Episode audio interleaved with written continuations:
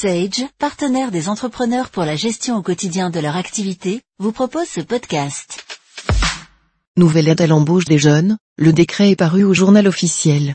Présenté par le gouvernement le 23 juillet 2020, l'aide à l'embauche des jeunes prend forme avec la publication au JO du décret qui en fixe les modalités d'octroi.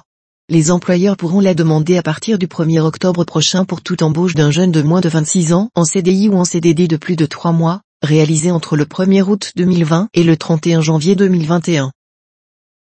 Jeune visé. L'aide est accordée pour l'embauche d'un salarié de moins de 26 ans et non pas de moins de 25 ans, comme l'avait envisagé initialement le gouvernement, dont la rémunération prévue au contrat de travail est inférieure ou égale à deux fois le SMIC, soit 3078, 84 euros bruts par mois, pour un jeune travaillant à temps plein. Ces deux conditions s'apprécient à la date de conclusion du contrat de travail. Le jeune doit en outre être embauché entre le 1er août 2020 et le 31 janvier 2021.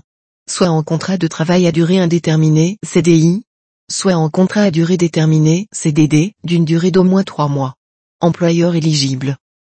Sont éligibles à l'aide, quel que soit leur effectif.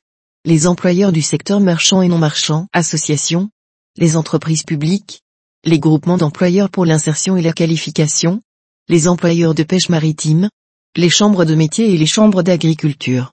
Ne peuvent pas bénéficier de l'aide les établissements publics administratifs, les établissements publics industriels et commerciaux et les sociétés d'économie mixte. Il en est de même des particuliers employeurs. Conditions d'attribution.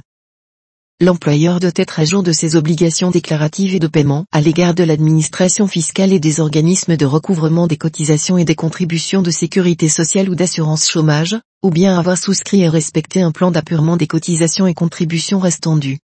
Par dérogation, pour les cotisations et contributions restant dues au titre de la période antérieure au 30 juin 2020, le plan d'appurement peut être souscrit dans les conditions et selon les modalités définies par la troisième loi de finances rectificative, pour 2020, voire notre actualité du 28 juillet 2020. Pour bénéficier de l'aide, les conditions suivantes doivent aussi être remplies. L'employeur ne doit pas bénéficier d'une autre aide de l'État à l'insertion, à l'accès ou au retour à l'emploi versé au titre du salarié concerné. L'employeur ne doit pas avoir procédé, depuis le 1er janvier 2020, à un licenciement pour motif économique sur le poste concerné par l'aide. Le salarié ne doit pas avoir appartenu aux effectifs de l'employeur à compter du 1er août 2020 au titre d'un contrat n'ayant pas ouvert droit au bénéfice de l'aide. Le salarié doit être maintenu dans les effectifs de l'employeur pendant au moins trois mois à compter du premier jour d'exécution du contrat. Montant et modalité de versement de l'aide. L'aide est égale à 4000 euros au maximum pour un même salarié. Elle est due à compter du premier jour d'exécution du contrat de travail. Elle est versée à terme échu, à un rythme trimestriel à raison de 1000 euros au maximum par trimestre dans la limite d'un an. Le montant de l'aide est proratisé en fonction de la quantité de temps de travail du salarié et de la durée effective du contrat de travail. Par exemple, un jeune embauché en CDD de 3 mois et qui travaille à temps plein ouvre droit à une aide de 1000 euros. L'aide n'est pas due pour les périodes d'absence du salarié, qui n'ont pas donné lieu au maintien de la rémunération par l'employeur, pour les périodes au cours desquelles le salarié est placé en position d'activité partielle, pour les périodes au cours desquelles le salarié est placé, au cours du trimestre considéré, en position d'activité réduite pour le maintien en emploi, nouveau dispositif temporaire également désigné sous le terme d'activité partielle de longue durée, voir notre actualité du 31 juillet 2020. Lorsque le salarié précédemment lié à l'employeur par un CDD ayant ouvert droit à l'aide conclue, avant le 31 janvier 2021, un CDI ou un CDD d'au moins trois mois, l'employeur continue à bénéficier de l'aide, même si le salarié a dépassé l'âge de 26 ans au cours du précédent contrat, dans la limite du montant maximal de 4000 euros. Démarche à effectuer.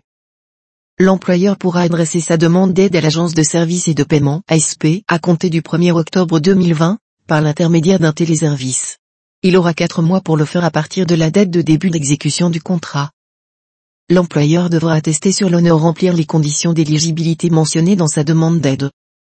L'aide sera versée par l'ASP sur la base d'une attestation de l'employeur justifiant la présence du salarié et transmise avant les quatre mois suivant l'échéance de chaque trimestre d'exécution du contrat de travail.